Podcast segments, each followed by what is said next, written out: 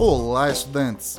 Sou o professor Marco Nunes e este podcast é uma revisão rápida do Nerd Curso de Biologia sobre a descoberta das células. As células são as unidades básicas formadoras dos seres vivos. Devido ao seu pequeno tamanho, sua existência foi ignorada durante séculos de estudos sobre os seres vivos. Porém, no século 17, dois cientistas europeus, fazendo uso de microscópios, começaram a observar a estrutura microscópica dos seres vivos.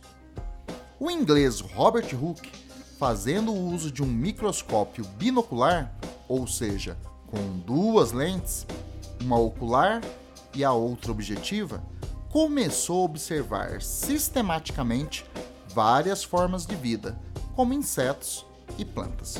Uma vez, ao observar um fino corte da casca de um sabugueiro, visualizou no tecido vegetal espaços vazios, cercados por paredes. Estes espaços vazios foram chamados de células.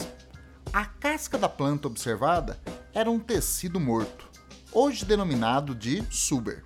Portanto, Hooke não pôde observar as características de um tecido integral com as suas partes vivas. Um outro estudioso, o holandês Leeuwenhoek, construiu seu próprio microscópio, muito mais potente que o utilizado por Robert Hooke, e observando gotas de sangue, esperma e água de uma lagoa, visualizou pequenas estruturas. No sangue, hemácias.